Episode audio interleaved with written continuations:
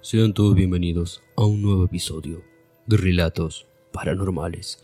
En esta noche tan peculiar vamos a conocer el caso de Richard Gallagher, un psiquiatra que ha participado en muchísimos exorcismos, un hombre de ciencia y también un hombre de fe, la cual estas cosas muy pocas veces se mezclan. Pero él nos va a narrar y nos va a contar un poco de su historia. Así que yo te recomiendo que te prepares, que coloques tus audífonos, que apagues todas las luces, porque vamos a comenzar. El psiquiatra Richard Gallagher podría ser perfectamente la versión del padre Demian Carrax, interpretado a la perfección por el actor Jason Miller. Como él, Gallagher ha tenido más de 100 casos de posesiones demoníacas en los últimos 25 años. Esta boda de plata luchando contra el demonio en el corazón del mundo occidental, Nueva York, se han visto reflejadas en un nuevo libro que acaba de sacar titulado Demonic Files Experience of Psychiatric in the World of Exorcisms. A lo largo de su dilatada carrera como psiquiatra y como un hombre de ciencias, ha tratado a casi 25.000 pacientes cuyos síntomas no tenían nada que ver con Satanás y sí con el cerebro o las enfermedades mentales. Sin embargo, muchos de los casos de sospecha de posesión demoníaca han sido transferidos a él por sacerdotes y hombres de fe. Como siempre, el padre Carrax, Gallagher, es una persona que pelula en ambos terrenos, el de la psiquiatría y el de la fe. Nunca me ofrecí voluntario para desempeñar este trabajo, reconoce. Tal vez pensaron que era una persona de mente abierta, o lo que sea. Probablemente aquellos curas sabían que yo era un católico creyente, y poco a poco comencé a pensar que era una especie de experto en casos así. Gallagher establece dos tipos de casos relacionados con el asunto. Están las posesiones, en la que un espíritu maligno controla a una persona, y están las opresiones, en la que dicho espíritu maligno ataca y sabotea a su presa, pero nunca toma su personalidad. Pero lo que todo el mundo seguramente se esté preguntando, ¿cómo se llega hasta aquí? ¿Cuál es la causa? No es aleatorio, en absoluto. Siempre hay una causa discernible. La más común es que hayas recurrido al mal o al ocultismo. Y de forma paradójica, cuando intentas alejarte de ello, el mundo demoníaco ya tiene una influencia sobre ti. Incluso puedes haber hecho un pacto con Satanás y al intentar salir eres castigado. Esta es la razón más común por la que las personas son atacadas por algo así. En muchos casos, creer ferramente en Dios no te salva. Al contrario, hay muchas historias de personas santas que tenían muchos problemas con demonios. El exorcista pone de ejemplo a una mujer de mediana edad que se dedicaba a los labores de beneficios, tenía fe y ayudaba a los más necesitados. Precisamente porque era muy santa y se realizaba obras caritativas para los demás, estaba poseída. Creo que fue atacada por el demonio no le hacía gracia su nivel tan alto de santidad. Todas sus pruebas médicas fueron negativas. Sus análisis de sangre revelaron que todo estaba bien. No parecía tener ninguna otra enfermedad médica o psiquiatra. Tenía hijos, una familia normal, común y corriente. Pero todo se fue al traste cuando Satanás entró a su cuerpo. Richard Gallagher reconoció como un devoto católico en el seno de una familia de cinco hijos formada por un abogado irlandés y una ama de casa.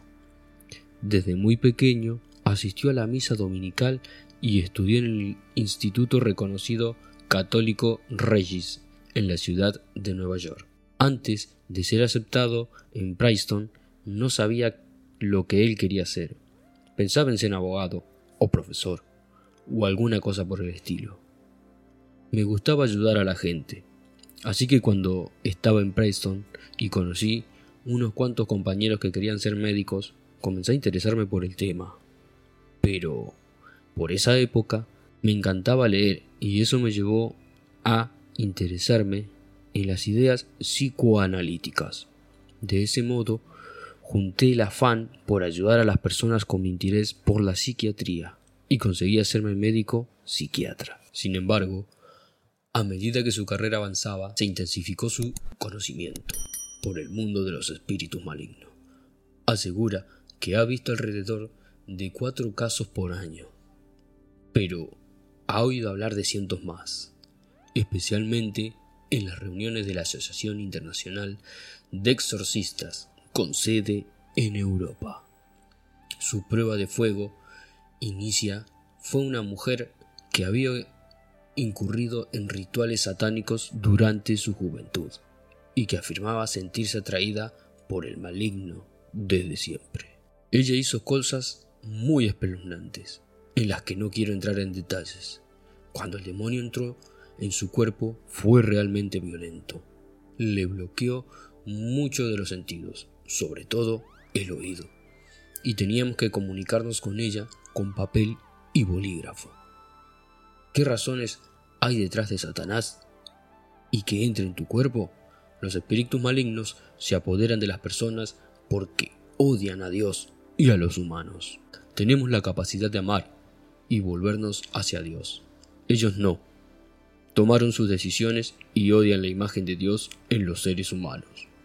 A decir verdad, odian a los humanos, es decir, no solo quieren destruirnos espiritualmente, alejarnos de Dios, sino que parecen sentir un placer sádico a la hora de destrozar a las criaturas que todavía pueden volverse hacia Dios, de su mayor enemigo. Criaturas que pueden amar han rechazado la idea de la bondad y el amor de una forma muy perversa. Los demonios exhiben poderes extraordinarios, tales como el conocimiento de la vida personal y la clarividencia divina. En una ocasión, uno de los poseídos reveló la enfermedad por la que su madre murió, cáncer de ovario. Ese espíritu malvado sabía cómo murieron los pares de otras quince personas más. No solamente cómo lo hicieron los míos. Otro caso, una mujer de 30 años que era miembro de una asociación de ritos satánicos y que estaba pensando en retirarse, fue en ese momento cuando el demonio actuó y entró en su cuerpo. Estaba en la parte de atrás del coche, cuando entró en trance y empezó a vomitar insultos y cosas muy crueles. Al cabo de unos minutos cayó inconsciente y cuando despertó no recordaba nada. Después de unos meses estaba hablando por teléfono y de repente me saltó su voz diciendo Déjala en paz. Cura putero. Fue horrible. No lo podía creer. En general, no es una creencia marginal dentro de la sociedad estadounidense analiza el psiquiatra. Es más bien popular. Las encuestas muestran que probablemente cerca del 60% de la población cree en demonio. Entiendo que creer en Satanás no es una creencia muy reconfortante que se diga. Existen otras teorías alternativas. Cuando he visto algunos de estos casos, te das cuenta de que claramente no es algo que pueda ser explicado por la psicopatología, ni nada de eso. Y a pesar de haber sido testigo del mal durante tantos años, no afirma estar especialmente preocupado de que un día el diablo venga por él. Se escuda en su fe y en la fe de los demás.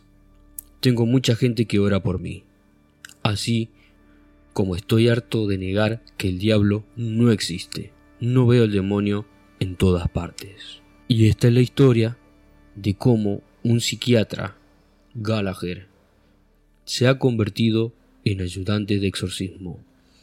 Ha participado en muchos exorcismos a lo largo de su vida. Algo que él nunca imaginó, como menciona. Son cosas que por ahí un hombre de ciencia no podría hacer. También ha sido castigado por varios colegas psiquiatras, como que los demonios no existen, solo existe la ciencia y nada más. Pero los que estamos en este mundo sabemos que los demonios sí existen. Y esto fue la historia de Gallagher.